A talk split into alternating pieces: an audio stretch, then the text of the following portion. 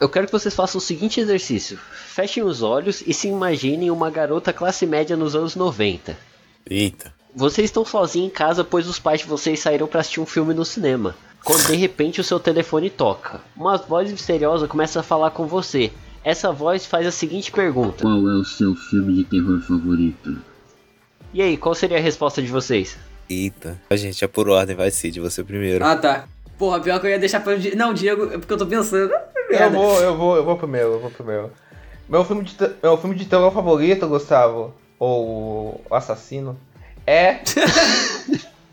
meu filme de terror favorito é Nosferatu, do F.M. Murnau, que é, que é um filme muito importante do expressionismo alemão, que é, que é, uma, do- que é uma adaptação não, não oficial do Drácula, né? Um, um filme de vampiro. E até hoje um terror, eu acho que, que até hoje, um filme dos anos da década de 20, eu acho que o mais, o, mais longe cinematograficamente que o terror conseguiu chegar, assim, com, em questão de, de visual, de interpretação, dar um, um, um clima, uma atmosfera para aquela história. Eu acho que é um filme que é um filme mu- muito importante, um filme lindíssimo, que super, que super po- po- pode E ser bizarríssimo. visto. Bizarríssimo Bizarríssimo. bizarríssimo, muito bizarro. E eu acho, cara, que se, que se você é uma pessoa que quer começar a ver filme antigo, que fi- fi- filme preto e branco, fi- filme mudo, eu acho que esse filme é uma excelente porta de entrada desse grande alemão que é o F. Murnau, que é um diretor eh, genial mesmo. Assim, esse filme é incrível, assim. Pois é, cara, eu acho que se fosse pra, pra eu responder, assim, agora, de cabeça, eu colocaria o Psicose do grandíssimo Hitchcock, porque Viva a Excelente. psicose. Porra. Psicose é maravilhoso, gente. Assim, é, eu, eu vi a- faz um tempinho já, quando eu comecei essa moda de comprar Blu-ray e tudo mais, aí eu comprei o Psicose. E, e não só é um filme que envelheceu muito bem, ele tem uma, esse lance das protagonistas, né? Virada de protagonista, que a gente acha que é uma coisa, vai ser outra e tudo mais. O próprio plot twist do, do Norman Bates, assim. E não, é demais, assim, é um filme que até hoje eu vi que o Gustavo deu três estrelas, né? Pro filme, não queria falar nada, mas Eu ele dei três estrelas, você tá louco? Você deu tanto tempo Eita, Olha, eu vou- meu eu vou- Deus, não, eu vou te matar acabar- agora. Vai acabar o podcast agora, assim. É, começou, Eu dei começou três agora o quadro. estrelas pro Psicose? Sim, Cara, sim.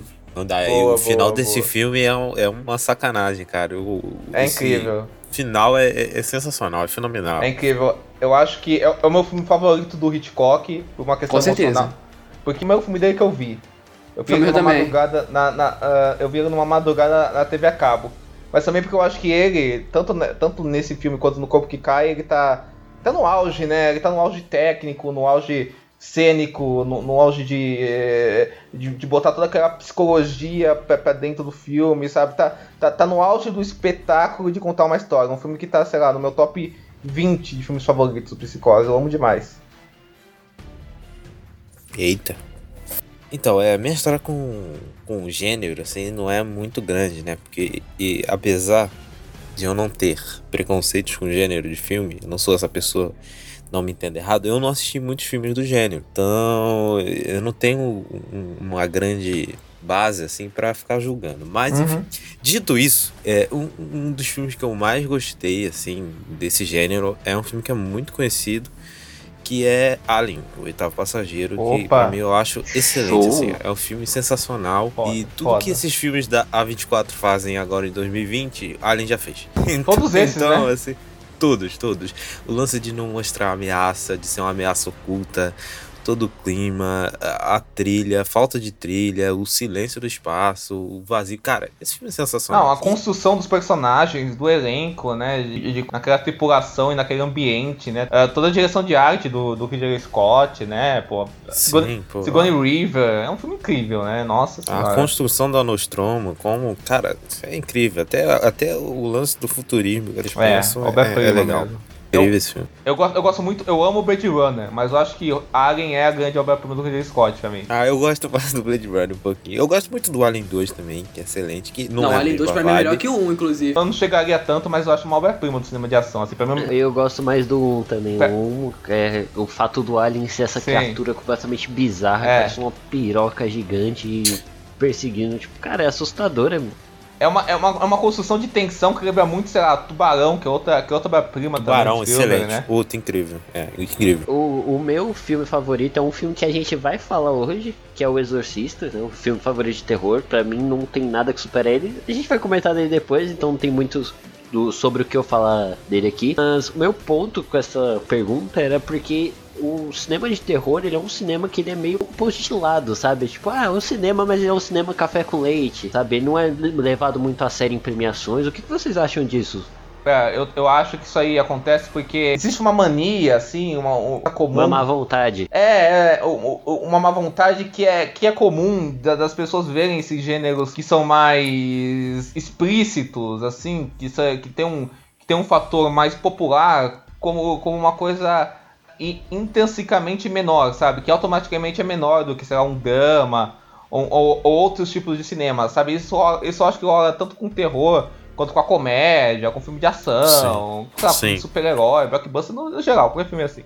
E, e, eu acho que, isso, que isso, isso rola, na verdade, que desde sempre. Assim, eu acho que, que isso surgiu, sei lá, sei lá, na. Porque tem aqui, eu não sei se foi o Aristóteles ou Sócrates que disse na Grécia que, que disse aquele negócio da da alta cultura e da baixa cultura, né? Que é discutido até hoje, né? Que, tem, que, existe, que existe uma cultura que vai te levar como, como ser humano intelectualmente, que vai, que, que vai te levar a outro espaço mental, físico, espiritual e tudo mais, que é, que é uma alta cultura que, te, que é muito a tragédia, né? E aí tinha uma outra, uma baixa cultura, que é uma cultura menor, mais rasa, que eles falavam que era, que, que era muito ligado à, à comédia, à farsa, né? Essa, essa coisa, né? E isso, que isso acabou sendo repercutido durante os anos, isso acabou entrando em, em outros gêneros. Só que o que as pessoas não veem, né, é que é uma. É que em todo gênero ele, ele te oferece elementos e, e, e, elementos e possibilidades de se fazer um, um, grande filme, né? E as pessoas ficam presas nessas ideias e, e, preconceitos com tudo, né? Acho que uma ideia que foi, foi salientada, que é aí que isso, que isso acaba aparecendo em premiações conversas mesmo, sei lá, no, no, no meio cinéfilo. Eu, eu, eu, por exemplo, estudei cinema, pô, a gente via, pô, via lá a gente falando, pô, filme de terror é tudo ruim, é, tudo, é, é, é porcaria, filme de ação, comédia, tudo, tudo porcaria e tal. E lógico que, tem, que, que, como é um gênero barato e muito comercial, tem, tem, tem muita porcaria, né? Não, tem, tem muita porcaria. Só que, tá, tá, mas tem muita porcaria em qualquer gênero também. E tem, sim, e tem muita sim. coisa boa em qualquer gênero, né? Então você ter um preconceito com qualquer coisa, né? É, é muito complicado, porque você se fecha no, numa lógica que generaliza tudo por tudo isso. Então, então terror é um gênero de, de tantas ideias, possibilidades, uh, visuais, narrativas, com uma história tão grande e as, e as pessoas só conseguem chegar lá do mais raso dele. Então acho que é por isso que isso acontece. É, é, eu, eu concordo muito com isso que você falou, porque eu vejo o terror como o, o, o gênero de filme, né? O, o gênero mais. que tem um potencial mais alto, porque eu acho muito interessante essa ideia de você explorar o medo das pessoas, sabe? Porque assim, quando você. Um filme bom de drama, ele vai te causar certas emoções, né? Tipo, ele vai fazer você se emocionar. Um filme de comédia vai fazer você rir. Talvez até os filmes mais blockbusters que faz você ter aqueles momentos que você grita, lógico, enfim. Lógico, lógico. É, mas o terror, você explorar essa capacidade de, de tanto uma empatia que você vai colocar no personagem que tá na tela, quanto de uma criatividade do que vai ser a ameaça em si. Por exemplo, o Thiago falou do Alien Oitavo Passageiro. O Alien ele não, é, ele não aparece durante quando o filme. Aparece. Quando ele aparece, às vezes até. Não, sim, quando Oi? aparece é um negócio. É, sim, é tipo, você não sabe o que é de boa parte do tempo, e isso é, tipo, até é intencional, porque é a ideia de você imaginar o, o que é a ameaça, né? E aí, tipo, a sua mente ela cria é. algo que é muito pior do que o que pode ser, né? E quando, e quando, que... e quando aparece a construção da cena, faz tudo vale a pena. O lance do, do terror, assim, é, é um, uma parada que já tá no imaginário, né? Como o Diego disse, é uma parada que vem desde da época antiga, né? Do começo, e da tragédia, e da comédia. E é uma parada que foi entrando no imaginário das pessoas, a ponto de que já tá um, um bagulho completamente enraizado né, na, na memória coletiva que o terror, que a comédia é uma coisa mais, é, mais baixa, mais simples. Né? Mais que o drama é superior e tal. Que é uma bobeira, assim. Eu, eu não acredito que existam Uhum. gêneros de cinema que sejam melhores que os outros. Assim, existe o cinema, entendeu? Com O certeza. cinema, Com ele, certeza, ele é certeza. diverso, ele tem vários, é, várias vertentes e cada uma das suas vertentes tem, tem suas virtudes e tem seus defeitos, assim. E eu acho que essa Perfeito. parada a gente dá pra relacionar também com o cinema brasileiro, que é uma coisa que as pessoas usam filmes Sim. ruins do cinema brasileiro, Globo Filmes, essas coisas, essas porcarias assim, pra justificar, ah, filme brasileiro é tudo uma bosta. Ah, filme brasileiro não presta. Ah, não sei o que. E aí tudo é filme brasileiro, e quando tem um exemplo, é o filme brasileiro que tá na Não, moda, aí é, né? é sempre um Globo Filmes da vida, tá? ou então uma comédia genérica Exatamente. do Leandro Hassum. É. Pô, gente, não dá, entendeu? Se você quer falar mal de alguma coisa, mas fala mal com propriedade, amigo. Exatamente. E ninguém fala nada das várias comédias genéricas fazem nos Estados Unidos, né? Exatamente. É uma comparação que chega a ser boba, assim, é rasa, é bocó. é raso, é comparação raso, com boba. certeza. É, tipo, tem, tem 20 filmes do Adam Sandler que são ruins, logo Exato. o gênero de comédia não presta. tipo. Exato, exatamente. Não, perfeito, perfeito. Não, e uma coisa é que eu quero falar, sem querer, acho que o Cid não falou ainda, né? Você quer falar, Cid?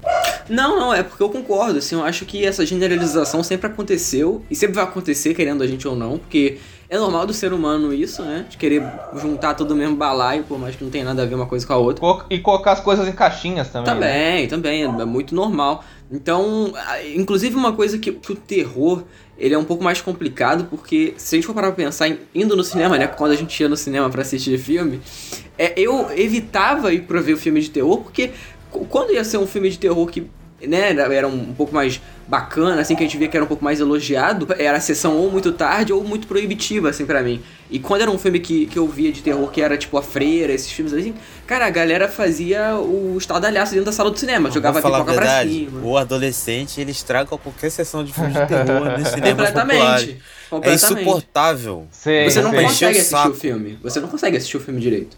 Então, então acho que tem um problema também disso, da, da falta de educação das pessoas assistindo filme de terror. E, e é um problema que eu acho que isso nunca vai acabar, na verdade. A gente pode até falar aqui, mas eu acho que isso é uma coisa que tá intrínseco na, na gente, que eu digo, no, no ser humano. assim. Não, com certeza, com certeza. E eu, eu acho. Outra coisa que me incomoda, assim, é que parece que, os, que filme de terror, pra ser bom pra algumas pessoas, é só, é, é, é só se ele ter um respaldo inte- intelectual e sério ou social ou, ou alguma coisa dessa. Um fi- filme de terror não pode, sei lá, ser simplesmente um fi- filme de terror bom. Não, não que seja ruim um fi- filme de terror ter isso, né? Mas aí, mas aí parece que, to, que o filme de terror bom só vai ser isso. E é proibido ter outros filmes de terror que são mais. querem ser só simplesmente um, um bom filme de terror. Sei lá, como o filme, sei lá, do James Wan, por exemplo. Sei lá, ou sei lá, Orphan, é exemplo. Assim. Que são, que, querem só ser um, um filme de terror bom daquele gênero e não querem ser, sei lá, um, um Corra e um, sei lá, o- um Corra, uma bruxa, assim. Que um é ruim, o outro é, o outro é bom. Muitas vezes a, a pessoa só valoriza e- esse tipo de filme. Aí fica, aí fica nessas coisas como se É uma cinema comparação tivesse que não tem regras. nada a ver, né? Tipo, são dois parâmetros completamente É. diferentes. Você tá... Ex- Exatamente. Os, filmes têm propostas, intenções diferentes, né? Com certeza. E, e quer, e você tem que analisar se eles são bons ou ruins dentro disso. Aí fica, aí fica nessa coisa, ai, jumpscare é ruim. Não, jump- o jumpscare é ruim se for mal usado. Se for, se for feito de forma preguiçosa. Um jumpscare bem feito é, é muito bom também. É lógico que, que os efeitos práticos são, são excelentes e é, e é uma coisa linda também. Mas seja bem usado funciona. Então as pessoas se prendem muito nessas coisas, sabe? Se prendem muito preconceito, sabe? Nesses lugares comuns às vezes. Eu acho que isso aí que você falou, cara, cai de novo no lance da alta cultura, assim, né? O pessoal tentando justificar. Ó, eu gosto de terror, mas eu gosto de um terror elevado, assim. Mas É, eu gosto que, de assim, falar até pra- assim. É, o Até terror pra- next level. Até pra elogiar o Tem o terror, o jumpscare. pessoal desvia, né? Por exemplo, o próprio exemplo que você falou de Corra. O pessoal usa vários termos pra falar, não, isso aqui não é terror, isso aqui é o novo terror. É a nova característica. Não, não é terror, essas não porra, é o sim. Hora do Pesadelo. É Como esses filmes de terror, desde que eles existiram, já, já, não falassem de temáticas sociais, políticas, já, já, já, não fossem filmes criativos, assim, inventivos, fossem filmes ambiciosos. Pega um John Carpenter, um Wes Nossa, Craven. total, total. Um, porra, o John Carpenter, cara, Eles Vivem é um filme totalmente político, anti, an- an- anti o governo Reagan. Ah, o filme do Romero. Pô, o Os- Romero, cara. Romero. É, os caras Ah. ficam, né? Tinha o Romero, brother. Exatamente, cara. Isso aí são, são diretores que nunca tiveram vergonha de estar dentro do gênero que eles estão, entendeu? Nun- Nunca tiveram vergonha nenhuma disso. Wes Craven, gênio. O John Carpenter mesmo você falou, aquele filme do O Enigma de Outro Mundo. Cara, aquilo ali é um filmaço. Nunca É vi, eu incrível, é preciso uma ver esse filme pra obra-prima, com ontem. certeza. É, é, claro, ficção científica, mas enfim. John é, é Dante, incrível. Gremlins, né? Gremlins é um filme contra o consumismo, né? É, é exatamente isso, é isso. Um filme sobre o consumismo norte-americano, né? Que toma conta daquela cidade, né? Genial. E é, é um, é um filme de terror engraçado, que, não, que, que, que, que, que essa, que essa discussão não tá lá no primeiro plano do filme, mas você nota ela, se você, você prestar atenção. Uhum, fechou. Vamos encerrar por aqui então a abertura? Vamos pra pauta principal? Bora.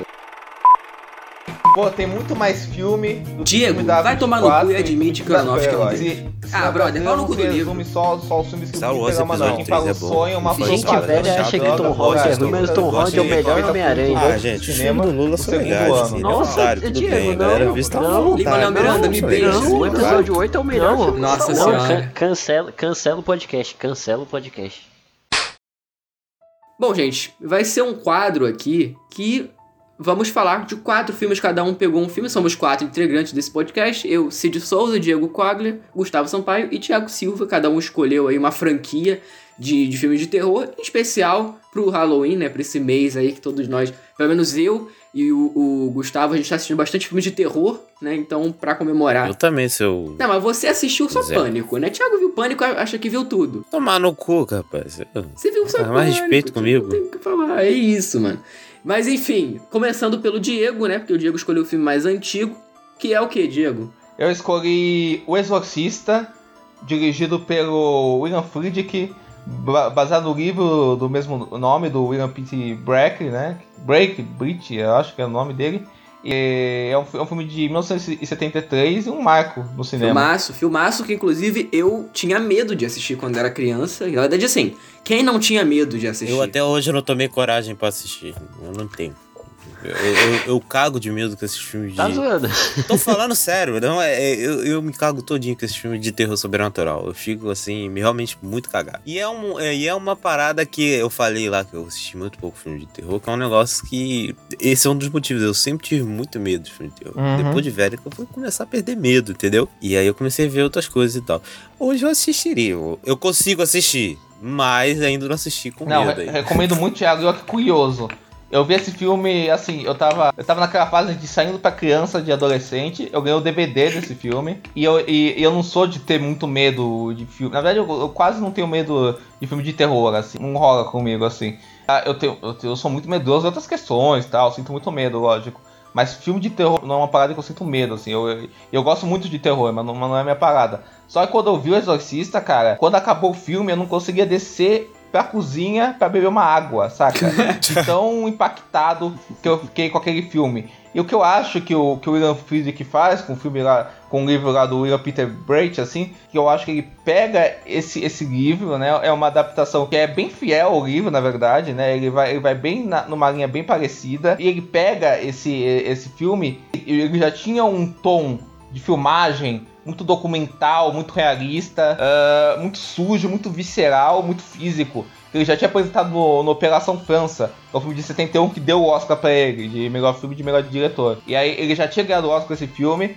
O, William Peter Brait escolheu ele pra ser o diretor do Exorcista porque gostou disso. E aí traz toda essa, essa coisa é, essa, coisa, essa fisicalidade pro filme, sabe? É um filme, é um- é filme muito visceral. É um filme, é um filme que pega essa coisa de fantasia so- sobrenatural e, e, e trata ela de uma forma muito, uh, muito real. Tanto, tanto, tanto na forma que, que ele filma, que é uma coisa muito, uh, muito física mesmo, quanto nos dramas do- dos personagens, são dramas muito profundos, uma coisa de temáticas muito familiares que, que levam uma boa parte do tempo de desenvolver. Então, boa parte do, do começo do filme é descobrir o que está acontecendo com aquela menina. É a gente descobrir, a gente descobrir o que, qual é, quais são os dramas personagens do Padre Kraus. Porque, porque eles impactam a gente muito Ele é um forte. filme que ele fala muito sobre fé, né, cara? Tipo, a fé é o tema principal do filme. Se você for parar pra pensar, tipo, a mãe dela é uma pessoa muito cética. O Padre Carras é um cara que ele, de certa forma, perdeu a sua fé. E tanto que ele é um psiquiatra até. Então, tipo assim, tem várias dessas tramas e o filme, ele é todo esse comentário sobre fé, né? Porque é o... Desculpa, qual é o nome do escritor do livro? O William Peter William Bray. Peter ele criou o, o livro justamente por, baseado num caso, né, que supostamente aconteceu de exorcismo envolvendo um garoto lá que ele era de uma esse caso ele é meio controverso assim, ele é meio mal contado a história, mas enfim, basicamente era um caso que envolvia a possessão demoníaca através de uma criança e ele ficou e ele, Já tô olhando pra trás. né? então, é assim, é uma história que ela é meio mal contada. Tipo, o menino era de uma outra religião. Aí quando ele começou a ficar possuído, foram atrás do líder dessa religião. Aí o líder da religião falou assim: não, não, exorcismo não é com a gente, não. Exorcismo é lá na igreja católica. Então, tipo assim, é uma história que ela, ela é meio mal contada, mas assim, ele ficou. Ele, como um católico muito fervoroso, ele ficou encantado por essa história, porque, é, segundo o que ele mesmo diz, né? Se as pessoas. se qualquer um estaria suscetível a isso, né? Inclusive a menina do filme. Que a menina do filme, ela tem muito esse contraste de ela sem estar possuída, né? Que ela é uma criança linda, assim, com bochecha, tipo, é completamente fofa. E, e ela possuída, ela é completamente desfigurada, tá ligado? Então, tipo. É a, a maqui... Nossa, essa imagem. Não, lembra do jogo do labirinto? Lembra do jogo do Caraca, o labirinto? saudoso Mano, jogo do labirinto.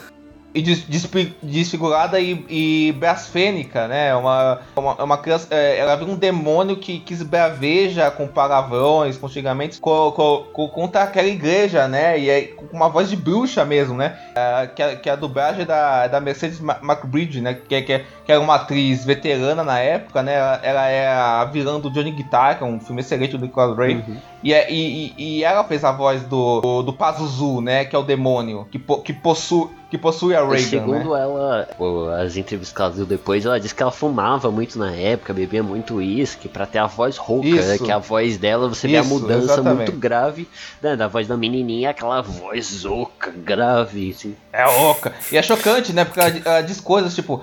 Ah, eu, eu, eu, eu, tô, eu, eu vou fuder com crucifixo. ah, eu tô. Ai, vem, vem, vem fuder minha buceta. Ah, seus filhos da puta. Não sei o que. Vão chupar um pau, não sei o que. Ela diz coisas muito pesadas, muito, muito blasfênicas, né?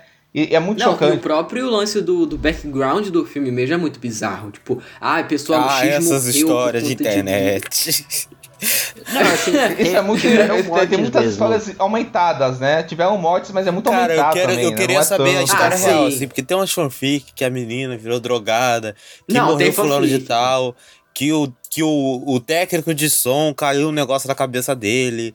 Tem que ter esse Até, negócio. mas, mas, cara, assim, tipo, acidente de produção pode acontecer em filme variavelmente. O filho Não, mas Bruce esse Lee filme foi muito. levou Foi, um tiro. foi- tem umas o muito do Bruce bizarras. Lee levou um tiro na gravação lá do Corvo, tá ligado? O Brandon É Lee. que as pessoas confundem muito também a- a- as histórias, né? Porque, porque tanto o, o- Gente do Céu, a profecia do Richard Donner, ah, o! Poltergeist do, do, do Tom. Hopper e o Exorcista.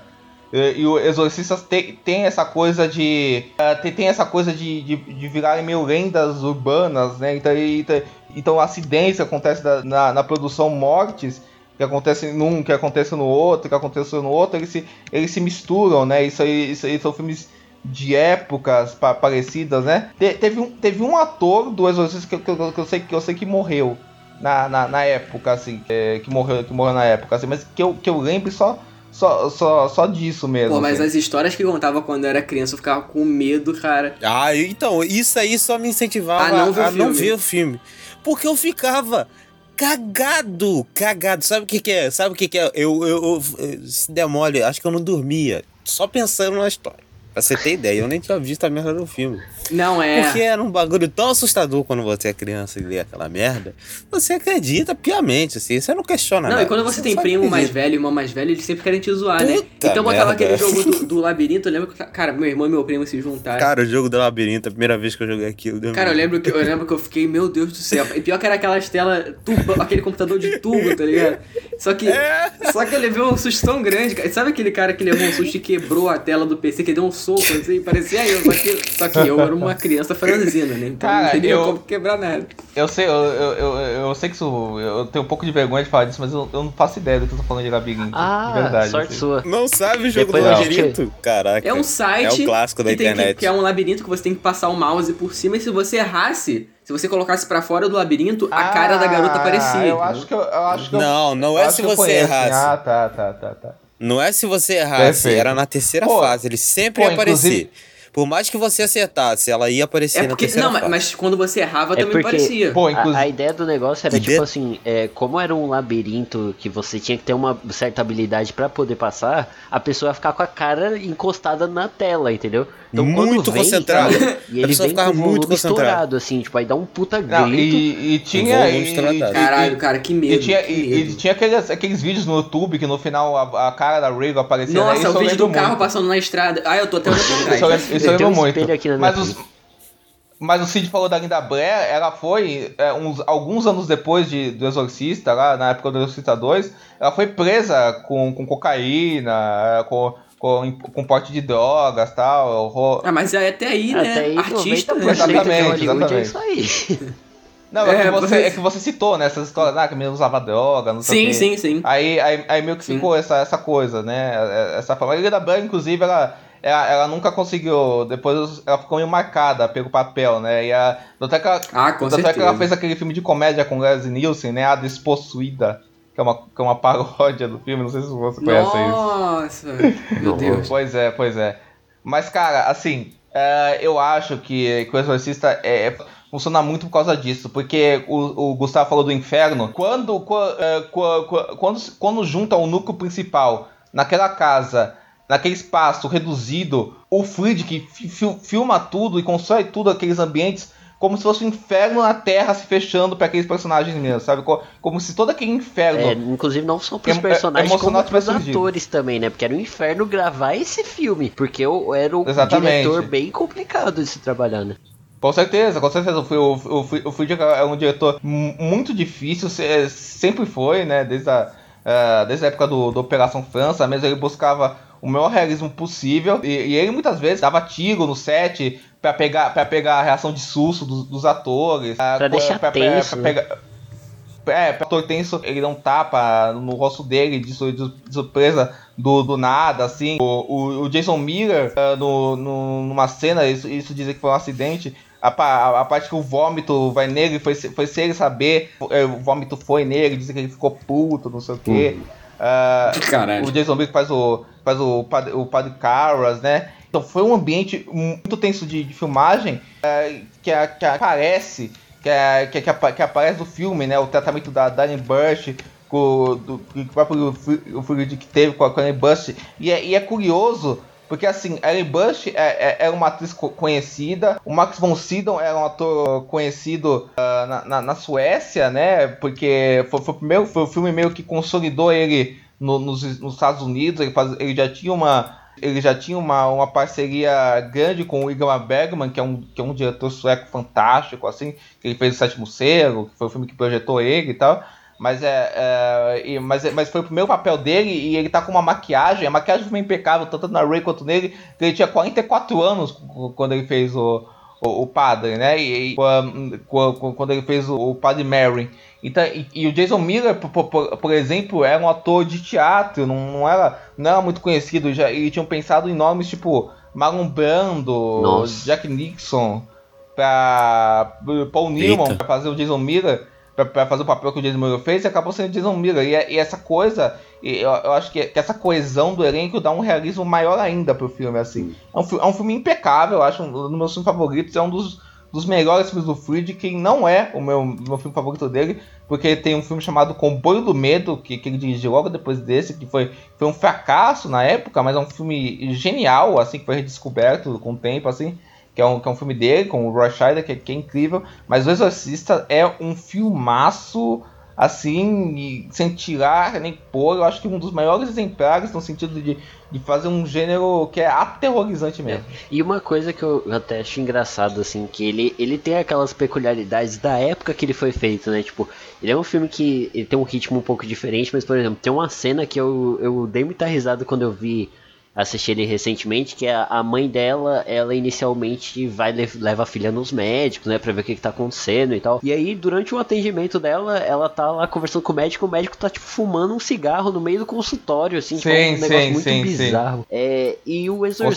o Exorcista, o primeiro filme, ele foi tão incrível, né, e ele tentou, teve sequência, teve série, e nenhum conseguiu ter um, chegar perto sequer da relevância que aquele filme teve. Não. A série foi cancelada. A série né, teve duas. Foi, foi, temporadas. foi. Eu, eu, eu até vejo gente falando bem da série, falando que é interessante e tal, mas eu, eu nunca vi, não tenho, não tenho vontade nenhuma de ver. Mas. Ah, não vou ver não. mas, mas o- Provavelmente deve Não, ser uma assim, bosta. É, então, eu- pelo me que eu, pareceu. o que eu sei é que tem o protagonista é o Afonso, acho que é Afonso Herrera, que é o ator que fazia o Miguel Isso. lá de Rebeldes. Miguel do É o Rebelde, que tá protagonista fazendo da carreira série. em Hollywood, né?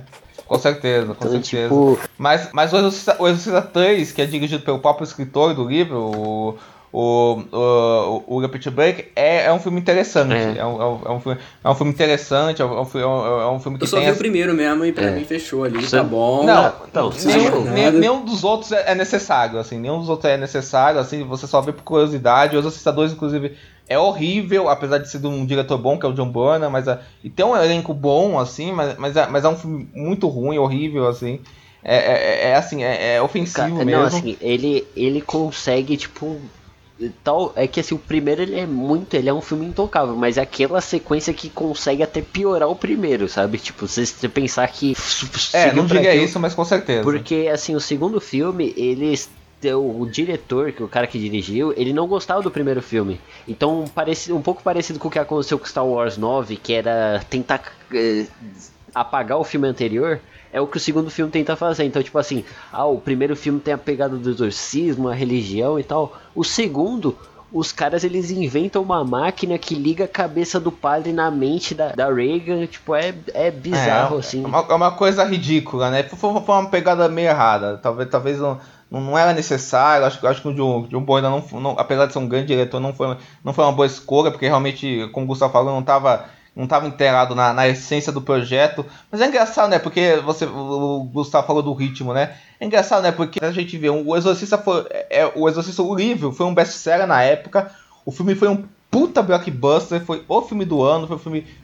Fez uma puta bilheteria, as pessoas saíam do cinema passando mal, assim, tendo reações mu- muito graves. Inclusive, você pode pegar vídeos da internet das reações Uhum. as pessoas na época so, sobre o Exorcista foi um fenômeno, né? E é, e- e é um filme que não, que não tem pressa nenhuma, tem um ritmo mega ca- ca- cadenciado, que vai te explicando aos poucos, vai desenvolvendo aos poucos aqueles personagens que tem, que tem um cuidado que muitas vezes, lógico que tem exceções, a gente, a gente não vê hoje em, em- em muitos filmes do mesmo escopo, que parece que tem uma pressa, né? Que, tem- que muitas vezes tem uma pressa em, Uhum. em, em ap- em apresentar logo a- a- o, o assunto, ao invés de ter uma, de ter uma leitura todo, toda daquele mundo e, da, e daquele universo para chegar naquele ponto. Então, então é muito interessante, né? Essa construção, essa construção de ritmo do filme e o filme ter sido um fenômeno cultural que é até hoje, né? Um filme que até quem não viu conhece, O Exorcista, É. né? Ele é, O- é- ele é daquele filme que, que é símbolo do O 3, exorcismo, o né? 3 é engraçado dele, que tipo assim, ele não é um filme que ele fez muito. Não, te- não foi muito famoso, mas ele é um filme que tem uma cena específica dele que é mais famosa que o filme inteiro, que é, o, é assim, um dos melhores jumpscare que existe do cinema, assim.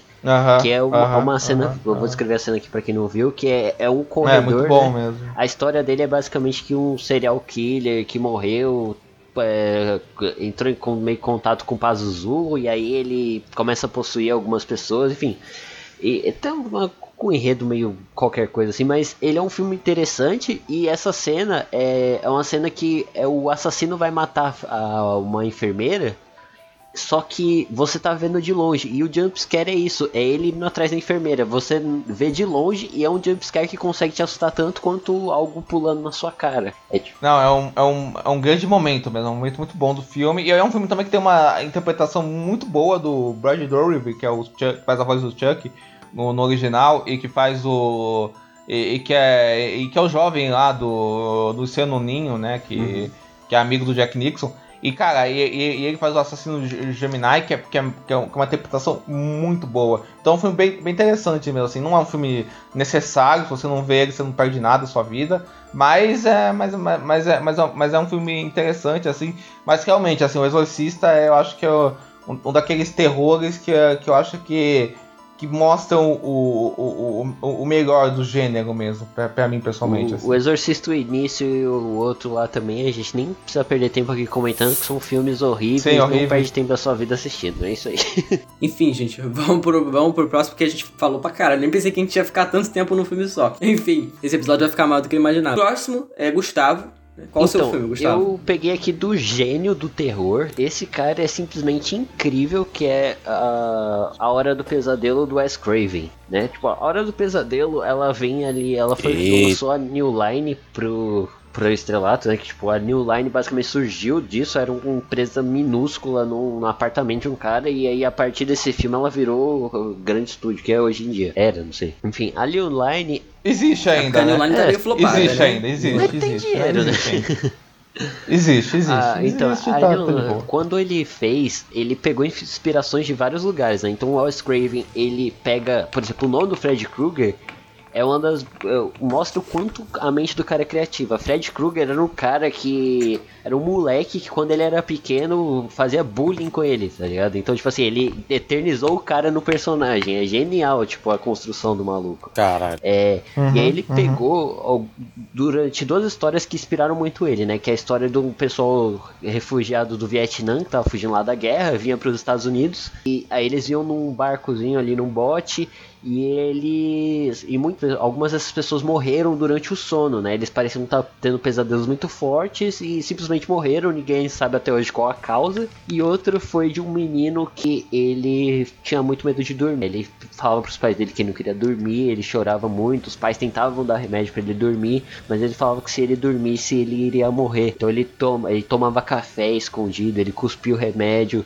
né? Até que um dia chegou que ele dormiu, é, começou a gritar durante o sonho quando os pais foram ver o garoto tinha falecido. Até hoje não, não né, no caso lá na época não se sabia qual a causa que matou aquele garoto. Então ele pegou isso, usou é, todo esse esse background que ele trouxe, trouxe essa criatividade dessa criatura que é o Fred Krueger, que ele é, né, na história ele era um assassino que matou crianças, os pais foram se vingar e qual que é a genialidade do filme? Na época os slashers estavam em alta, né? Então você tinha ali o Massacre da Serra Elétrica com várias sequências, Halloween com várias sequências, né? Sexta-feira 13 também já, acho que na época já tinha sido lançado.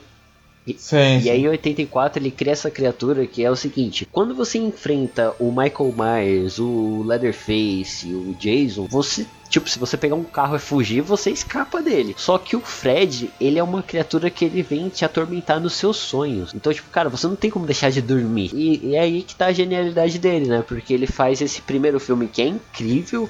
É um filme que, tipo, cara, as pessoas não sabem o que tá acontecendo, aí do nada as pessoas começam a morrer. E aí ele vai. Ele teve diversas sequências que vai se perdendo aí no meio do caminho, mas aí esse filme, pra mim, é o que ele mostra muito da genialidade do Wes Craven. Vocês viram? Vocês conhecem? Eu, eu, eu, eu vi, o Wes Craven é um dos meus diretores favoritos. Acho que depois ele- a gente vai passar por ele de novo aqui, ou não, não sei. Mas, cara, eu acho. Cara, eu acho assim que, que uma coisa que, que eu amo nesse filme, tá? e o Wes Craven como um todo, assim, é que eu não sei se vocês sabem, mas, mas o, o Wes Craven estudou psicologia, né? Tem um diploma de psicologia antes, antes dele começar a trabalhar com, com cinema. Ele foi, ele foi professor, ele estudou letras também na universidade e tal. Eu, eu acho que ele faz, dentro do gênero de terror, uma análise sobre o, o jovem suburbano eh, norte-americano.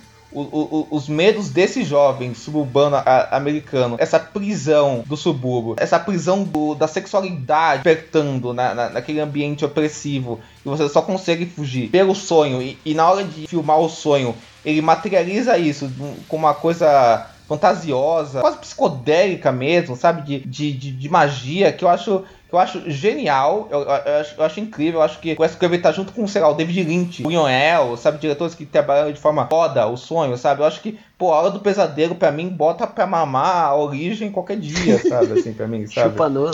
Pra mim, pra, pra mim é, é- essa- nessa Meu questão de analisar o sonho, de, de- de analisar o jovem daquela época, dos medos do jovem, eu acho incrível. E eu acho que ele chega ao auge, numa opinião meio polêmica, pra mim, no A Hora do Pesadelo 7, que é um, que é um, que é- que é um, que é um filme que fala de metalinguagem, que fala do sonho, que é, que é um pré-pânico, que é, que é a gênese do pânico, assim, é um filme que que, tem grandes atuações, que é o Wes Craven voltando pra franquia que ele originou pra meio que. para meio que mostrar, ó, eu vou fazer isso e vou fazer de forma Quando roda. teve o segundo filme, ele não tinha agenda pra tá, né, nas sequências ele não trabalhou em nenhuma delas, né? Então o segundo filme, ele tem uma coisa ali interessante se você analisar, por exemplo, eu já vi uma, uma dessas teorias malucas de internet de que o Fred seria uma certa relação à sexualidade do protagonista do filme, Sim, sim, sim. aí sim, ele sim, fica sim. muito mais interessante. Eita. Mas assim, em, em si o segundo filme é um filme fraquíssimo. O terceiro filme ele é um pouco mais legal.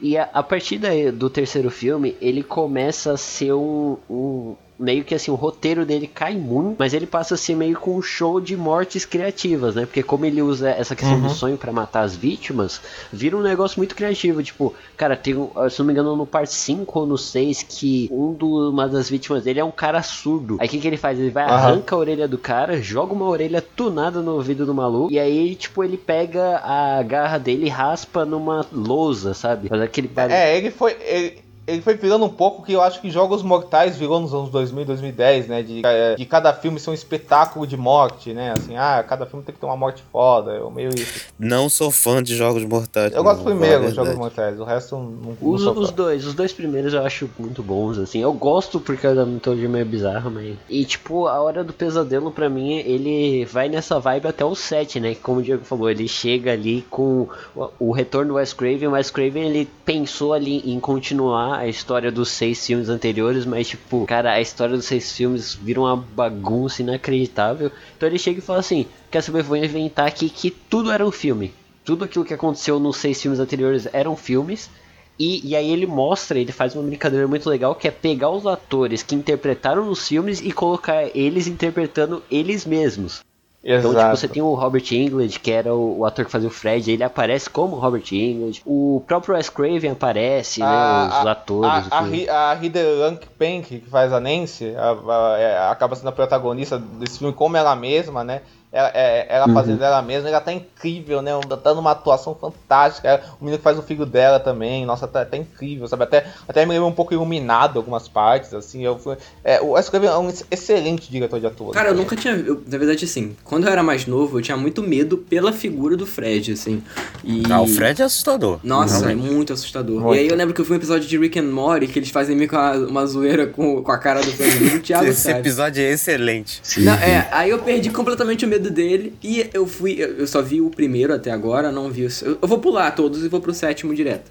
Mas Ah, é, eu acho que eu vou fazer isso também. Façam, façam, É, façam, pois façam, é. façam, façam, façam. Mas depois, por curiosidade, voltem e vejam os outros, sei lá, vai que tem alguma coisa bacana. é porque eu já ouvi opiniões que o 2 é uma merda, então tipo Não, assim, assim, tô- ó, o o que vem, é, o 3 é legal. O 3 ele é legal, mas assim, ele começa a ir pra galhofa e os próximos vão ir pra galhofa, mas assim, o 7 ele é muito melhor se você assistir os outros seis, Uhum. porque ele vai trazer os, os atores, então você vai, ah, esse aqui é o cara que morre como uma marionete. Ah, essa aqui é a mina, tipo, então ele traz esses personagens clássicos e isso que tor isso torna muito legal. É, sabe? Sete é uma obra-prima mesmo. Mas, é- mas é engraçado, né? Porque o meu primeiro contato com, com Fred Krueger nem, é, nem foi no, no A Hora do Pesadelo, foi, foi em Fred vs Jason, assim, que, que eu, Nossa. Nossa, passava no SBT Passava também. muito. Eu achava uma merda. que Eu, eu, achava que eu definiria como um filme ruim charmoso, assim, que é um filme bem ruim, mas é charmoso. lá. Vou charmoso, Eu, eu ótimo. vou, eu vou dizer que eu gosto. Eu gosto desse Aliás, graças a Deus que morreu, né? Essa,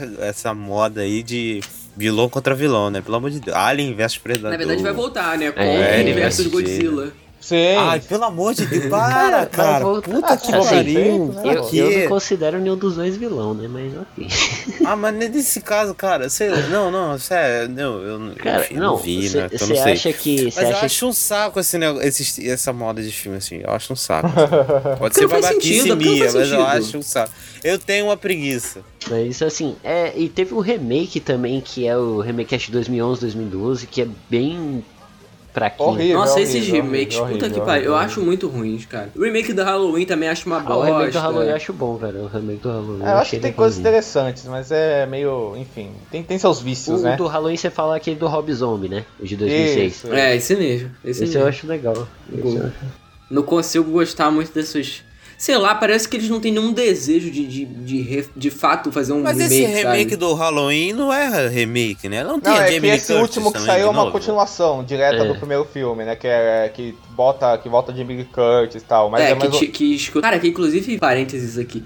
Cara, o. A cronologia do Halloween é uma parada muito bizarra. sim, assim, sim, né? tanto é que ela Porque foi completamente tem- descon- desconsiderada. Tem. né? Não, eu acho que é o quinto pro sexto, se eu não me engano. Tem o lance Parece do. até porra. da Jamie Lee Curtis mata lá o Michael Myers, aí só que no, no próximo, eles não, era, era uma pessoa que o Michael Myers botou pra, pra fingir que Assim, era ele. tem quatro uh, filmes que são continuação do primeiro, tá ligado? É, é- não faz o menor sentido Que? É, o H20, o, o H20 né, ele Isso, desconsidera isso, vários. isso, o, isso. o próximo, o, o novo, né, o de 2018 também desconsidera É, vai, todos. vai virando. Então eles têm essas vai e diversas- qualquer tem, um coisa, outro, né? tem o Halloween 2 que foi lançado em 2009, só que eu acho que ele é continuação do remake, eu não tenho certeza. Mas, cara. é, ele é a continuação do. Você, vocês, só, só um parênteses, falando de Alien vs Predador, né? Esses filmes assim. Cara, assim, eu, eu lembro desse filme passando né, no, em alguma televisão aberta, acho que foi Record. Eu via, mas eu não lembro de nada. Até deu uma vontade de rever agora, viu? Porque. Enfim, Não, cara, assim, eu não- não tenho não. lembrança nenhuma. Ah, parece ser não, bem cara, merda, é, é cara, bem ruim mesmo. Tipo, pra, é- nossa, é muito ruim, cara. E, e a sequência é pior ainda, que a sequência você não consegue assistir o filme. Não, nem ah, sabia inclusive que falando em remake, né, já tendo outro parênteses aqui, ano que vem sai o remake do Exorcista. É mesmo? Eita. Nossa, nem sabia Vai que ter isso um, existia. tem um remake aí confirmado já pra... pra Tem pra quê? alguém? Tem alguém dirigindo? É o diretor? Cara, hum, assim, não, é uma produtora pequena que tá com os direitos, assim, vai ser bem... Cara, não, não vai ser bom isso aí. É, vai saber. Aí né? vai lá é o novo filme favorito da década dos críticos do YouTube, né? Vamos ver. Entendo se de tem um. Exorcista. Não, ma- mas Sabe- assim, o, o- eu acho que o problema dessas franquias é porque, tirando os que continuam com a mesma equipe criativa, quando muda Ah, sim, com certeza. e as pessoas não tem nada a ver com. com... Por exemplo, o, a franquia Pânico. Todos eu considero bons filmes, mas são é a mesma equipe, a mesma galera envolvida. Sim, Aí você exato. pega, por exemplo, esse do, da Hora do Pesadelo, cada um é. Ah, não, mas tem gente que, que fez o roteiro, aí o diretor sai, aí o diretor volta. É, sim, sim. Isso uma- uma pataquada, porque, tipo, não tem nem uma questão de pesquisa, sabe? Parece que não, não viu o filme anterior pra fazer o filme novo, sabe? Esse também acho que é um dos meus problemas com essas franquias, Uhum. assim. Eu vi recentemente o, o Child's Play, né? Como é que é o nome do filme em português? Brinquedo assassino. Maldição de Ai, Chuck? meu Quero Deus assassino. Não, Brinquedo Assassino. É... O que eu vi recentemente. Aí o 2 também é uma parada que eu acho que. Sabe, aí depois tem o, o- a noiva de Chuck, que é galhofa total. não, não, aí mas é é legal, aí não, o Chuck é legal. O, o Chuck, o Chuck eu acho legal, tipo, a trilogia inicial e aqueles dois mais recentes que foram feitos. Não o remake, o remake é horrível, mas os outros dois, assim, tipo, eles têm um- um- uma continuidade legal, um universo legal, mas, tipo, que nem o Massacre da Serra Elétrica, É, cara. cara. E, e o Massacre da Serra Elétrica tinha o mesmo diretor. Mas, assim, ó, vai uma Mas o loucura. 2 o dois é bom.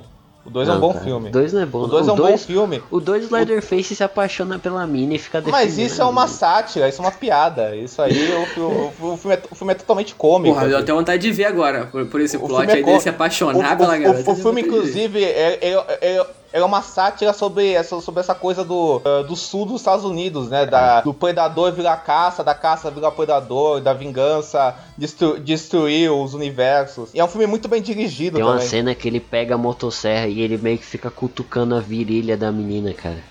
Sim, é, uma, sim, é Meu um Deus. terri, é uma comédia. É isso aí mesmo. É, é, É- isso é, é o Evil muito. Dead, que começa sério e vai virando uma galhofa, sabe? A intenção do filme é meio essa, assim. Isso é um comentário social, político, cômico, assim. Eu acho engraçado. A gente, a gente vai comentar aqui eventualmente, mas vamos, vamos pro próximo, senão a gente fica aqui até amanhã.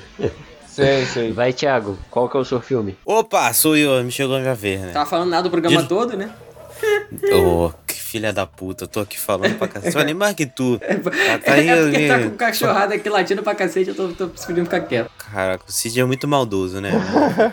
Enfim, vamos lá. Ah, vou falar que. é, a franquia que eu escolhi é uma franquia que eu achei muito, muito recentemente mesmo, né? Inclusive este mês, né? Que é uma franquia que eu assisti e eu me apaixonei, assim, achei fantástica. Que é a franquia Pânico também do Wes Craven, né? Que tem o seu primeiro filme lá em 1996 Roberto Lima, né? Que assim, é um filme sensacional, assim, cara. Pra mim, quando eu assisti esse filme, e olha, eu não tenho esse, esse todo conhecimento sobre o gênero de terror que, por exemplo, o Gustavo e o Diego têm, né? Que eles são aí os especialistas do programa sobre terror. E mesmo assim, eu consegui pegar várias coisas que eu achei sensacional, porque é um filme que ele se baseia muito na metalinguagem, né? E ele, ele é um filme que referencia muito outras, outras franquias de terror. E usa essas franquias e não é. E assim, não, não é aquela referência, né? Não é aquela metalinguagem vazia né? que não serve pra nada, né? Não é aquela piscadinha Isso. pro cara. Não. É uma parada que move a história e que faz sentido dentro da história. E eu acho que isso é uma das coisas mais geniais dessa franquia, porque é uma parada que persegue todos os filmes, que é este estilo mesmo do Wes Craven aí. Eu- e agora eu fiquei sabendo aí que o Diego falou aí, né? Que ele já come tinha começado a fazer isso lá no próprio Hora do Pesadelo, que é transformar os filmes em filmes dentro de filmes, né? Que a partir do, do filme 2 existe um filme que é que, sobre o primeiro dentro desse universo, e aí vai virando uma escalada, cara, que, que todas as aberturas e você vai saber o que aconteceu lá no Stab, lá, que é o nome do, do filme fictício. Cara, é incrível, assim. A abertura do 2, que pra mim é uma das melhores, Uhum, assim, que to- todo aquele, cara, aque- aquele cinema, aquela loucura, as pessoas comemorando o assassinato, todo mundo vestido de. Pô, aquilo ali comenta sobre tantas coisas. O próprio o primeiro diálogo do filme daquele casal negro falando sobre os negros no, no, no gênero de terror, como são retratados, e, e eles são os dois primeiros a morrer no filme. Cara, eu acho isso genial, cara. Qu- Quando acabou essa abertura, eu falei, puta merda, já, esse filme já me ganhou. Apesar do 2 não ser o meu favorito, o 1 um é, pra mim é disparado o Lógico, melhor de todos. Mas essa abertura do 2, pra mim, é genial, porque é um comentário tão. É, é uma parada que tá na sua cara, mas você tem que pegar mesmo assim, né? Não, não é tão sutil, mas, cara, é incrível. Incrível, é, é sensacional. Eu me apaixonei por é até uma franquia. brincadeira sobre quem é o assassino, né, tá ligado? Porque o- todos os filmes têm essa pegada tipo, cara, quem é o assassino aqui? Aí você fica tentando Quem é investigar assassino? O Não, e filme. pior que eu pensava, eu pensava que era um e vai lá, a pessoa morre. Sim. Eu fico, puta que pariu. Não, só, um- só um relato aqui. Eu errei todos os assassinos. Verdade. Eu fui enganado pelo Todos, filme em também. todo. Eu fui enganado em todos. Não, uma em coisa todos. que eu acho assim incrível no Pânico é que assim, pra mim ele é um dos ultimate movies about movies assim, porque esse negócio que o, que o Thiago falou da autorreferência, é, eu, di- eu diria autorreferência, auto- autoconsciência do cinema sobre o próprio cinema que costura o filme todo. Eu acho que por isso que, que ele funciona tão bem, é, funciona tão bem eh, de- dentro da metalinguagem dele. Realmente não, é- não é um negócio gratuito, né? Ela tá costurada en- entre o filme todo, e, e nesse casamento entre o Wes Craven retomando a carreira dele, né? Retomando, retomando o gênero, que ele foi um dos iniciadores, com, sei lá, com o roteiro do Kevin Wilson, que, o- que é o cara que depois foi fazer eh, Dawson's Creek, né? Que é, que é um gênero de terror, gênero de cinema adolescente, colocando isso no filme. Então, então, então é um filme cínico, sarcástico, autoconsciente de referências, sei lá, da, você que é chocante desde o momento, primeiro momento que aparece a, a Drew Barrymore e o que acontece com a Drew Barrymore na primeira cena, cena do filme, que é filmada com uma agressividade muito grande, é um filme muito agressivo, mu- muito violento mesmo, sabe? Que co- coloca uma, uma fisicalidade co- como se aquela cidade fosse meio que um, lá, um, caça, um calabouço do mal, sabe? E aí, aí, aí pega esses, esses temas que, que o Scrooge já falava, tipo no final do primeiro filme, que tem essa inversão de papéis da caça virar o caçador, que é quando, que quando a Cid se, se confronta com, com os, com os verdadeiros assassinos, sabe? Quem são aqueles assassinos? Sobre aquela, aquela sociedade eh, do espetáculo, que será que é a Gale, que, que, é uma, que é uma repórter sem nenhum escrúpulo, us- usando a televisão como arma pra, pra matar alguém, sabe? Comentários que o filme faz o tempo inteiro, sabe? Eu acho, eu, eu acho uma coisa brilhante, sabe? Tudo tá, tá, tá numa sinergia tão grande, sabe? Eh, eu- a, própria, a própria Jamie Curtis, que a gente já citou aqui, ela, ela ser uma men- mencionada no filme inteiro, sabe? A Jamie Curtis, que foi a, a menina do Slasher, uma das Final Girls originais, a do, do Burma, que, que é uma atriz mirim criada em Hollywood, tá num filme sobre, so- sobre o próprio cinema. Então, então tudo é muito bem pensado. Aconteceu o que acontece com ela no, no, no começo, sabe? Os- o- todos os personagens são necessários. O primeiro filme funcionou muito bem numa chave de arquétipos. Então é um filme que eu sou apaixonado mesmo, assim. Eu acho que todas as continuações têm, têm o seu valor, ca- cada uma do seu jeito. Gosto, gosto muito dos dois, acho o 3 subestimado. Gosto muito do 4. Então é é uma... É, uma- assim, eu eu não gosto muito do. Não gostei muito do 4. Principalmente por coisas relacionadas ao final e o vilão, sei lá, achei meio eu. estranho. Eu realmente gosto do 3, eu não entendi a galera, porque a galera é, é, não realmente não gosta do 3. É, Sei lá, pode ser o retcon, né? Não, não sei. Mas eu gosto dos comentários do 3, porque são comentários diferentes do, do 1 e do 2. Ele, dá, ele fala muito, Muito. sobre o São muito Hollywood, ácidos, né? daquele, daquele bastidor da produção. Isso. Mas só, só um negocinho É. sobre o 1. É, é, é o começo do 1. Porque a gente falou aqui sobre metalinguagem, comentários e tal. E não é é só isso. A construção de tensão, principalmente no primeiro filme, é sensacional. A cena inicial é perfeita. O filme me ganhou completamente naquela cena inicial, porque é uma construção de tensão foda. Até o momento que ele taca aquela cadeira lá na, na janela, né? E você toma o primeiro, abre aspas, susto. É uma construção de tensão incrível. A pipoca estourando, o, o, o, o telefone tocando é. toda hora e, e, a menina se perdendo nas ligações. Cara, é incrível, incrível. Isso é foda. Quando, quando a violência aparece, ela, ela é filmada de um jeito tão Sim. forte, né? que, que, acaba, que acaba sendo comovente e, e, que conversa totalmente com a interpretação da, do Burma, que só, que só aparece numa cena e é fantástica, né? Ela tá incrível. É uma cena que tudo funciona, né? Que, que, que a Scriver dá, dá um show, porque, porque entende muito bem aquele, aquele mundinho que é fruto da, da violência e da, e da tensão. Não, é que uma coisa que eu acho muito legal também é o fato das continuações serem piadas sobre. piadas entre as paródias de continuações de filmes. Que a regra dela funciona de acordo com a regra da continuação. Tipo assim, ah, se no primeiro filme aconteceu Sim. isso, no segundo vai acontecer isso, sabe? Então o, o Randy, que é o personagem que é viciado em filme, ele fala isso, né? Tipo, ó, oh, o assassino ele tá fazendo isso. O assassino, ele só mata a personagem depois que ela teve uma cena de sexo, porque é a regra dos filmes filmes. Então, tipo assim, ele vai tendo vários desses comentários durante o filme. E aí, tipo, no segundo. Você vai falar que é muito bom essa cena, porque ao mesmo tempo tem uma montagem paralela dessas cargas sendo descumpridas, é, né? Sim, é, é, tipo, por exemplo, ele falando assim, não, porque vai ter um momento ali que ela não vai olhar para trás e ele vai matar E o assassino tá atrás dele, mas o assassino teve que sair porque dá lá confusão. Então, tipo, no segundo filme, ele é justamente uma piada sobre sequência. O terceiro filme é uma piada sobre o terceiro filme das franquias. E o quarto filme é uma piada sobre refilmagens. Então, tipo, tem, traz muito paralelos com o primeiro filme. Tipo, Tipo, então isso. Mas aí eu já acho que o 4 ele entra, ele cai dentro do estereótipo que ele queria criticar para mim, assim. Porque eu acho que é, ele, ele se prende muito nisso e acaba que para mim ele, ele, é o mais fraco no jeito que ele quer fazer essa meta-linguagem e como isso interfere na trama que eles querem contar e os personagens antigos com os personagens novos. Eu, eu, gosto muito de. Quer dizer, eu gosto muito dos três primeiros. O 4 para mim é o que eu dei 3 estrelas e meia, que ainda assim é uma boa nota, se a gente for parar pra ver. Mas, mas eu, infelizmente eu revi o filme recentemente, mas eu já tinha visto há uns 3 ou 2 anos atrás, não lembro direito. E eu fui rever esse mês agora por conta né, do, do especial aí de Halloween que eu sempre gosto de fazer, porque é uma, sim, uma data que eu curto bastante. Então, e, e, acabou que eu, eu fiquei meio surpreso, assim, porque eu achava que eu, na minha, na minha memória, né, esse era o segundo melhor, assim, eu acho que na época provavelmente foi na minha visão, mas eu acho que vendo hoje em dia, é, ele, ele enfraqueceu um pouco para mim, eu entendi, eu entendi muito bem porque que o Thiago achou mais fraco também, e, e o próprio lance da vilã não é uma coisa que me incomoda, assim, porque eu acho que o próprio terceiro filme, ele, ele tem esse problema, mas eu acho que o terceiro filme ele consegue contornar isso consegue, de uma forma muito bacana também. Consegue, com e... um time cômico, é, né? É, ia falar Sim. isso. Eu acho que tem um lance, tem um lance lá, né, que a galera a não gostou, social, um né? retcon, mas me convence, né? Consegue me convencer. Mesmo trazendo, mesmo trazendo pro lado a, a revelação, mesmo trazendo pro lado mais de comédia para conseguir te convencer, me convence. Já nesse quadro não me convence tanto conversando. Pessoa que faz, né, o, assassino, não vou dar spoiler. Pessoa que faz o assassino não consegue me convencer, eu não compro a ideia, entendeu? Sim, sim, sim. Eu, eu fiquei, eu fiquei meio, ah, hum, não sei. O, o, resto do filme é muito legal, eu gosto, eu gosto. Só que esse final me tirou aí, pô, um 3,5 tá bem legal.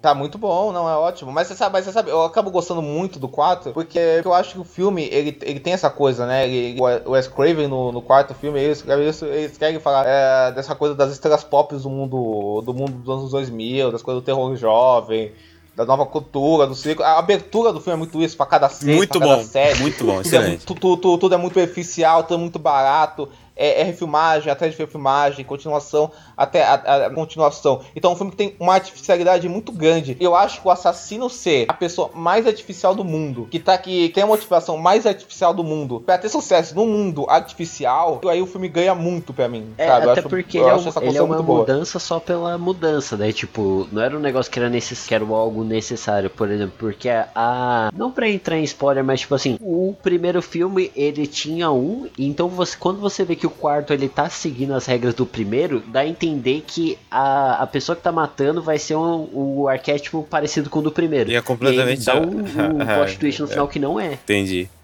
É, só mais um último comentário aqui, né? É, o Diego falou muito que a franquia Pânico, né, os filmes Pânico são um filme sobre filmes, né, sobre o cinema. E faz muito sentido, né, um filme sobre o cinema, é, os assassinos e os personagens serem cinéfilos, entenderem muito sobre o cinema. Então eu acho esse, essa parte também incrível, incrível. Eu amo, amo, porque sempre tem um cinéfilo que sabe incrível, tudo é que vai acontecer, E- cara. E, e eu, e eu revendo, Thiago, eu fiquei chocado em perceber co- como os personagens do primeiro filme são, são conscientemente e propositalmente Sim, totalmente sim. arquétipos, né? Totalmente arquétipos, né? Pra, pra- pra fazer uma piada com isso mesmo. E aí eles vão ganhando uma, uma humanidade maior nos, nos, nos outros filmes, né? A Courtney Cox e tal, não sei o que. O próprio David Arquette e tal. Mas é interessante, interessante como esse arquétipo, como, como essa coisa do, do cinéfilo, como tudo isso é muito proposital, tá tudo dentro, ah, dentro do jogo narrativo do próprio filme. É muito bom. É tanto que um dos personagens do 2, ele quer efetivamente defender as sequências, né? Não, porque sequência é sempre pior. Não, mas peraí, tem um Poder do Chefão 2 que é melhor, tem tal filme que é melhor. É ótimo Do fã do James Com Cameron, certeza, né? com certeza, com certeza. Pô, mas tu gosta mesmo do James Cameron, hein? Josh, Joshua Jackson, com certeza. É, Muito bom. Então vamos lá pro, vamos lá pro próximo? Vamos. Bora. Cid, qual que é o seu sua franquia, o seu filme? Então, a minha escolha foi de um filme mais recente, na verdade, de dois filmes mais recentes aí que eu vi que tá todo mundo pegando dos anos 90 pra trás. E eu peguei um da Netflix, dois na verdade da Netflix, que é a franquia The Babysitter ou A Babá, é, dirigida aí pelo Mac G, do ano de 2017 e a Polêmica. sequência agora de Cid 2020. pegou uma farofeira. A farofa, farofa. Joga a farofa pro alto, é, a putaria. é- é- eu acho que esses filmes ele- ele- eles conseguem é, fazer uma parada muito bacana, que é justamente zoar o adolescente americano médio. É, ele pega todos os estereótipos ali, consegue zoar. E na verdade, assim, você vendo, eu, né? Eu vendo antes de assistir o filme, assim, eu só tinha baixado esse filme pra assistir no ônibus que eu tava viajando, porque eu vi a Bella Thorne e eu gostava dela das séries do Disney Channel. E eu falei, vou assistir porque ela tá no pôster e tudo mais, vamos ver. E eu achava que ia ser um filme, na verdade, de, de com- aquelas comédias besterol, tipo American Pie, sabe? E, e na verdade, quando, quando dá meia hora de filme, O eu- Cid já foi. O Cid foi Eu pela não- putaria. Eu não sabia que essa, que essa mina era, era, era famosa antes. ela disso. era, ela era. assim. Inclusive, ela fez série Fazendeira é- aí. essa estética, a estética toda do filme, desde o pôster, a, a sei lá, tudo, dá a entender que é um besterol americano. Uhum. Isso, Porque isso, é um isso, moleque isso, de, sei lá, 14 anos entrando na puberdade, que tem uma babá mais velha, que ela é bonita e tal, não sei o que. Cara, é a cara do besterol americano. É, nessa Jovens no mesmo, subúrbio, tá ligado? high school, porra, meu irmão. É, é- é o estereótipo do estereótipo. Eu acho legal essa parte. Jovem se despertando, E com assim, certeza. esse filme ele pega muito do que Pânico faz. Eu ia falar né? agora. Que essa- essa- filho de pânico. uma piada sobre filmes, assim. Tipo, cara, tanto que tem uma piada desse filme aqui, que vou até falar do primeiro no caso, assim. Que, cara, eu falei, cara, isso aqui é tão genial que é tipo o- a morte do, do segundo. Se não me engano, do primeiro ou segundo policial que entra na casa. Uhum. Que ele morre porque tem cinco pessoas lá e ele mira só no cara negro, tá ligado?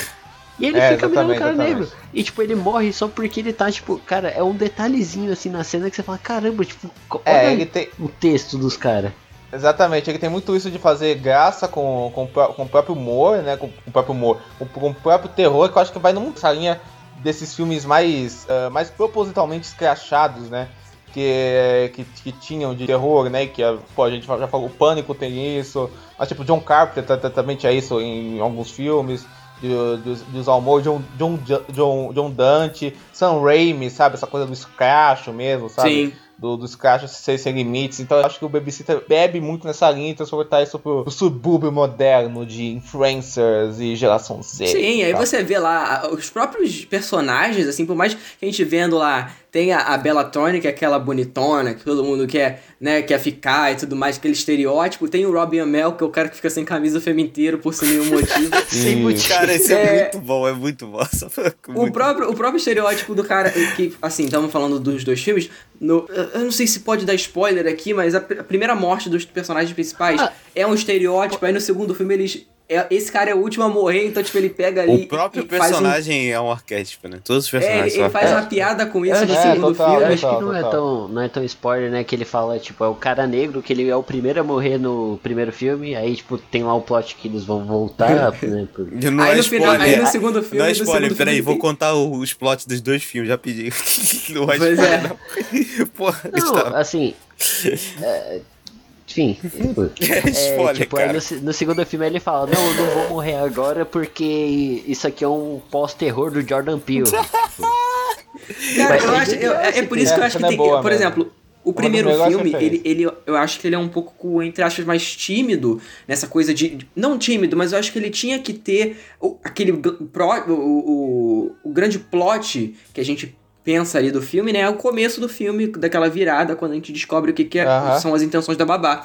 Já o segundo, como a gente já sabe o que, que vai acontecer e o, como foi o primeiro filme, ele consegue abraçar tudo que o primeiro filme no primeiro no, no começo ali nos primeiros 30 minutos não tinha. Então ele pega É, é, ele chuta o balde, ele pega o que teve pro, pro final do filme, aquela coisa maluca do cara, tá- do, do cara é, que, que morre de forma completamente absurda, ele bota isso na máxima potência, e eu acho que ele, pô, tem hora que uma personagem morre e cai uma pedra em cima da personagem do segundo filme, sabe? E, e aí Sim, as próprias sim, motivações, que é coisa completamente superficial do, do, do jovem branco americano também, Vira um cartoon às vezes, Sim, né? Com sim. certeza, Então- com certeza, então- né? Não, eu ia falar que assim, eu concordo com você, é, mas, é, mas eu acho que. Eu não sei, eu tive essa. Eu, eu- primeiro, eu, eu, eu acho que o primeiro babysitter ele vai conseguindo aos poucos o humor dele, essa coisa, com um pouco mais de. Não sei se, se é a palavra, sei lá, sinceridade, eu acho, sabe? O, o, o cartunesco, o scratch, isso vai, isso vai saindo de forma mais natural. No, no segundo filme eu vejo isso tá, também, é um, fi- filme que eu acho bom, assim, competente, mas, mas eu já, sei lá, eu já começo a ver que eu acho que, que tem umas, umas coisas, tipo, de muitas referências, muitas piadas, às vezes que são mais, sei lá, calculadas mesmo, assim, às vezes eu acho, porra, tô citando filme, tô citando filme, tô citando esse filme, tô citando esse filme e tal, coisa meio, uma coisa mais gratuita, eu acho, eu gosto, eu gosto muito quando, o filme despiroca mais para outro lado mais extremo mesmo, porque, porque às vezes eu acho que ele quer um pouco ser o segundo, eu, eu, eu acho que ele quer ser a coisa do. Às vezes, eu acho que ele quer ser. Eu quero ser engraçadinho. O primeiro eu já acho que, ele- que, é, que é mais eu quero ser engraçadinho, mas naturalmente. Eu senti um pouco, assim. Eu acho que essa Mara Even faz uma falta também, que eu acho que ela eleva Ah, eu muito. Ah, com certeza. Eu concordo Com muito com o Diego. Porque esse primeiro filme, pra mim, é bem melhor. né? É um filme bem legal. Inclusive, é uma farofa muito boa, assim, né? A galera. Tem, tem uma galera que Sim, ah, também, sim. porra, vou te falar, é uma vontade do caralho, né? Porque você vê 10 minutos do filme, você já sabe que o filme não vai ser aquela coisa séria e tal, né? É uma coisa bem. Bem descontraída, com bem certeza. farofa, tem rir, vai rir, vai dar risada. As mortes são incríveis. O primeiro filme também são incríveis e tal. Já nesse segundo tem um problemas. Já nesse segundo tem um problemas com esse lance que o Diego falou, dá, dá muita referência. E tem um problema com atuações de alguns atores que é assim, bem ruizinhos. Ah, sim. Tem uma, tem uma atriz específica que. não que me convence um muito, pouco. entendeu? Aí pareceu. É, ficou estranho, entendeu? Mas é, é também um filme bem legal. Meio teatrinho, é, né? mas Uma também é assim. um filme bem legal, bem legal. Com bem legal. Certeza, com certeza. Mas é bacana, é bacana, divertido. Você, você é um filme realmente engraçado, né? E os personagens têm, têm seu carisma, né? E, e, e consegue foi uma, uma coisa corajosa do, é, corajosa entre aspas, mas, mas enfim, um valor do, do segundo filme é que ele consegue reformular a história sem ser uma repetição de uma forma, forma inventiva. Não, e eu acho, que é assim. bacana porque se a pessoa não souber de nada e for ver o filme, você leva um susto na hora que, que o Sim. plot vira, assim. Com certeza, o próprio Thiago, Mas, outros amigos total. meus que eu convenci a assistir o filme, a pessoa me mandou um áudio, tipo, mano, o que que aconteceu nesse filme, cara? Meu Deus do céu, o que que é isso? Porque eu acho que ele, ele essa, essa mudança de chave é um repentino proposital muito bom. E o segundo filme, eu, eu acho que até essa atuação dessa pessoa, que, que obviamente tá over, overacting ali pra cacete, mas eu Ah, acho que até sim, faz sim. um pouco de sentido com o que a personagem é, porque é- o que ela vira no segundo. O que essa personagem vira no segundo filme é uma coisa completamente do, do, do superficial. E ela é o superficial, então eu acho que até a atuação dela faz isso, porque no, se a gente for para pegar, comparando, né, com, com o primeiro filme, eu acho que, que tem uma mudança ali. Então acho que os dois são bons Sim, filmes, sim. o primeiro pra mim, é obviamente muito melhor. Eu amo o primeiro filme, adoro. Já vi várias vezes. É um filme que eu gosto muito. Eu, é um filme que eu me divirto assistindo. Eu me divirto assistindo aquelas mortes que são propositalmente zoadas, ao mesmo tempo são bem criativas. O segundo eu tenho um pouco, mais, um pouco de problema com, esse, com essas coisas das referências, que pra mim é um pouco é bem menos natural do que no primeiro. E, e acaba que sendo uma, uma repetição. E, e eu acho que o, provavelmente vai ter um terceiro filme, porque tem um pós-créditos no segundo. Então, uhum. é, eu acho que pode ser interessante, porque. Fecha, fechar, é, fechar uma trilogia, vai, vai saber o que, que eles têm aí, talvez sendo até na própria escola, não sei, pode ser. Eles, eles têm uma, uma gama de, de, de possibilidades para um terceiro filme, porque a gente já viu que os personagens podem voltar, entendeu? Eles estão mortos, mas eles podem voltar. Sim, e, são, sim. por exemplo, o, o próprio mas... Robin Amell, um ator que eu acho um ator fraco, assim. Mas, mas ele nesse sim, filme, ele, sim, ele, pra mim, ele tá maravilhoso, porque ele tá sendo ele. É, ah, com bom. certeza. Não, e, e, e, ninguém vai esperar ou precisa ver um filme desse esperando também grandes Pelo amor de Deus, né? pelo amor de Deus. Né? Sim, mas é que eu acho que ele Posso... funciona justamente porque a ideia do filme é justamente ter atuações ruins, né? Exato, escracho. É, escrachado total. Mas então, é isso que eu tô falando tá, tá, tá, tá dentro da linha narrativa do filme. E mesmo assim, usa, uh, tem, tem bons atores. Os, os dois meninos do, do segundo filme, do, do primeiro menino, né? São, são legais, tá? funcionam. Samara Weaving é ótima atriz, então, então o filme tem um funcionamento consciente, eu acho, né? E é um, é um filme que deu uma revigorada na carreira do MacD, né? Que antes do Babysitter, não sei se ele tava ele tava meio, ele tava bem baixa, né? E esse filme deu uma elevada. Sim, sim, até inclusive né? eu acho que ele, ele fez até outro filme com a Netflix entre o Babysitter 1 e o Babysitter 2, que é, eu esqueci o nome, é Ring é, of the World, alguma coisa assim. E, e ele também, né, dirigiu as Panteras aí no começo dos anos 2000.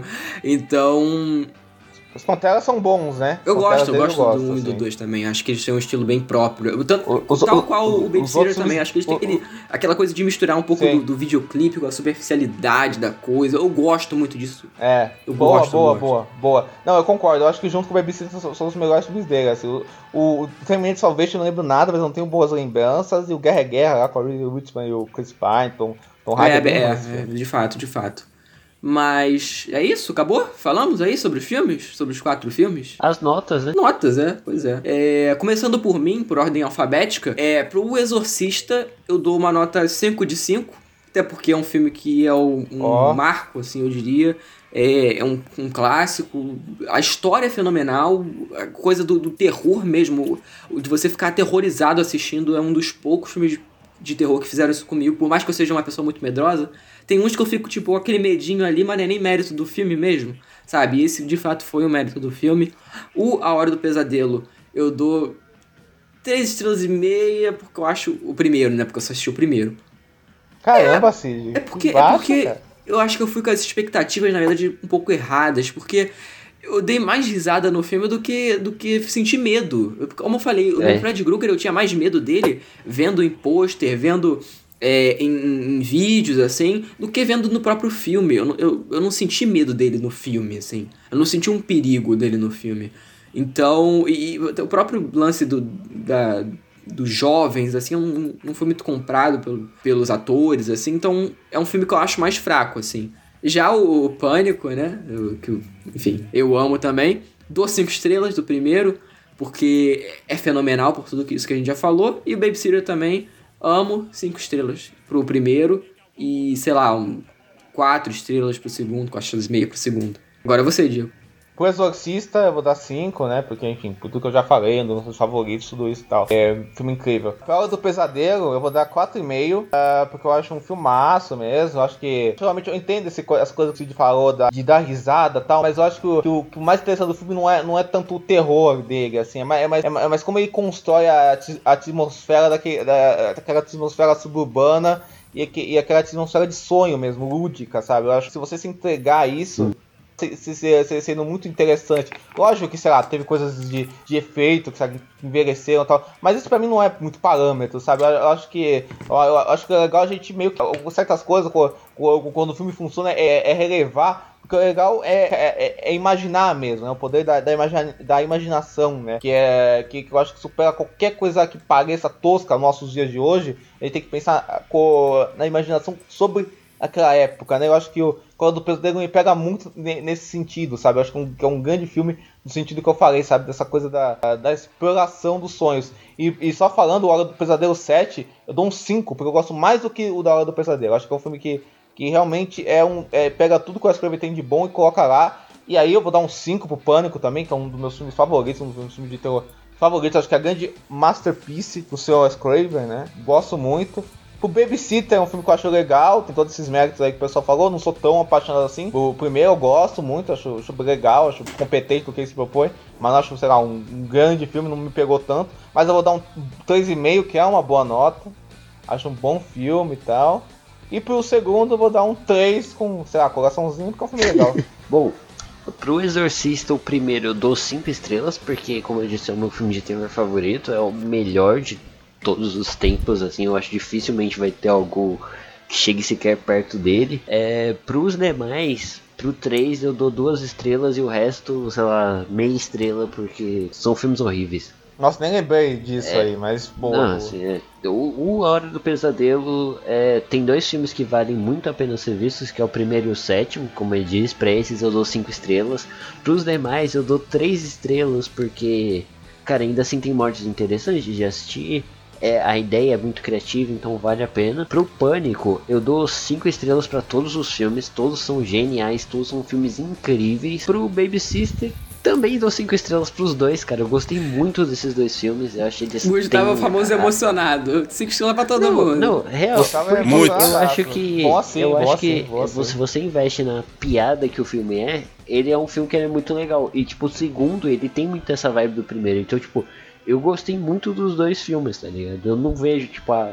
É legal. Um é plot legal sabe, O fato de, de certos personagens voltarem e ele fazerem piada com isso, eu acho muito legal, tá ligado? É muito criativo. Então eu dou 5 estrelas pros dois. Bom, gente, como todo mundo já sabe, eu vi todos os filmes que eles falaram aqui, né? Porque esse pessoal é assim, eles não avisam que vai ter nota no final. Não fala, Thiago, você tem que ver o filme. né? Mas tudo bem. Se a gente for fazer um programa, acho que fica implícito que a pessoa tem que assistir, né? Não, não, Enfim. não vem com essa não. Não vem com essa não. Fala pra essa parte, né? Eu não assisti O Exorcista. Já expliquei a minha história, porque eu, eu sou criança medrosa. Aí o, o Hora do Pesadelo eu também não vi, né? E, enfim, esse não é por medo, é porque eu nunca vi mesmo, então eu vou ver, né? Eu já disse que vou ver. O Pânico, que é o filme que eu trouxe, assim. O primeiro filme é um 4,5, excelente filme, excelente filme. E os restos. Os, os restos o resto o da resto. franquinha. O que sobra aí. O que sobra, né? O resto da franquia, pra mim, é tudo 4, sim. 4 e o, o último é 3,5, porque pra mim é o mais fraco. Mas continua a nota excelente, assim. Hum, boa, pra boa. mim, são, são excelentes filmes, como eu já disse aqui. O Babysitter 1, eu dou um 3,5, que é um bom filme, ótimo filme.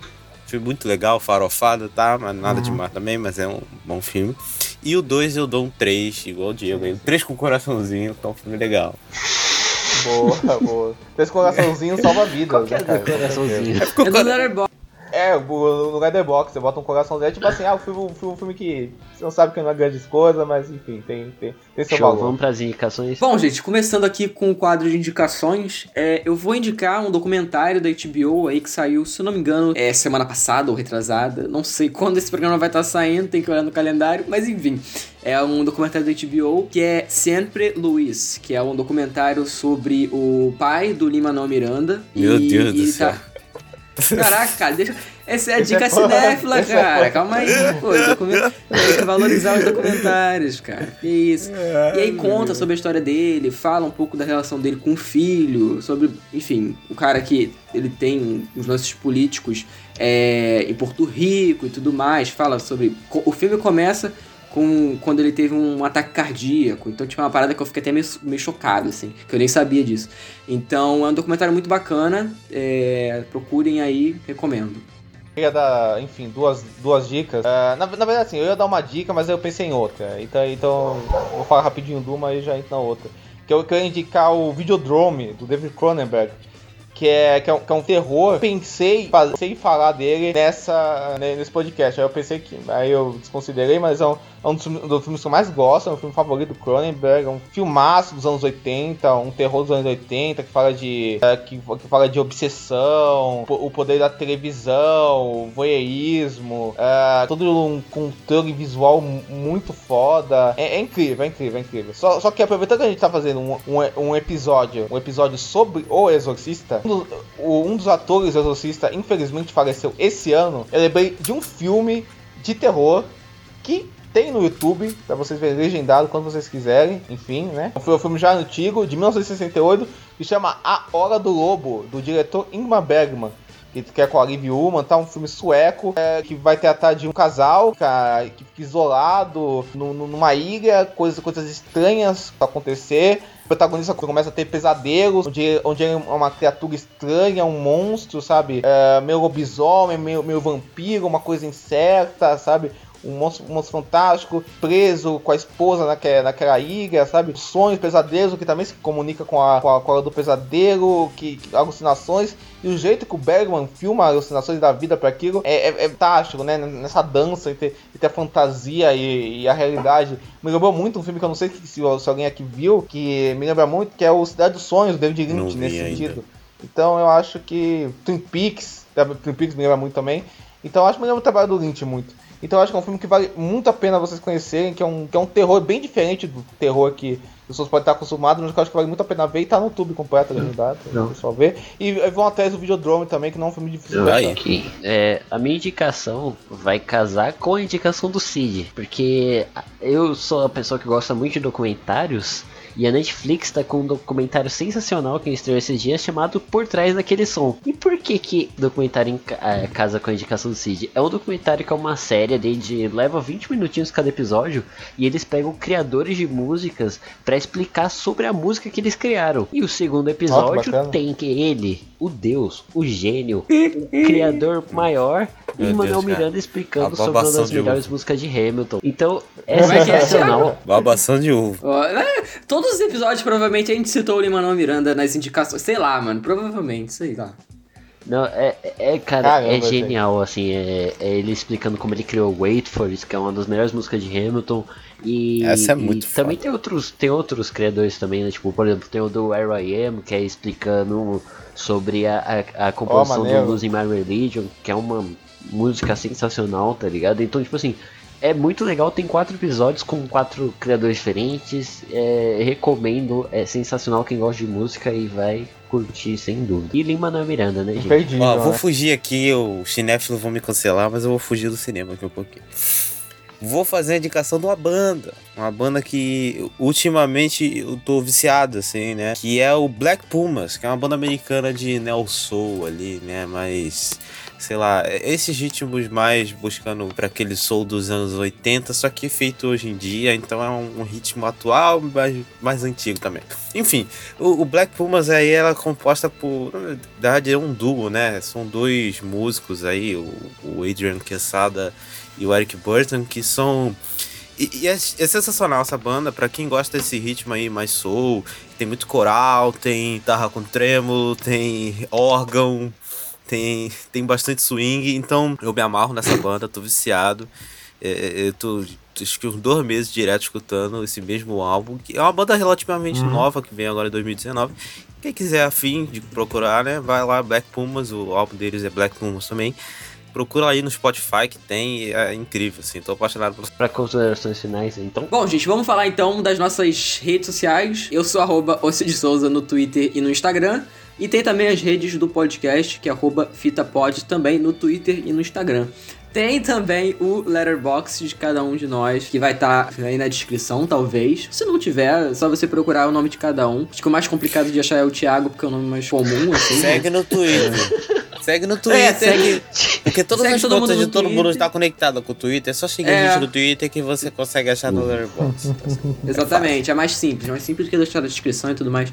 Então, e é isso. Diego, Então, meu arroba no Twitter é arroba Diego2, mesmo arroba do Instagram, eu tenho meu blog que chama Cinema, também tenho meu canal no YouTube que chama Cinema, tô sempre no Twitter, Instagram, comentando sobre filmes, séries, essas coisas.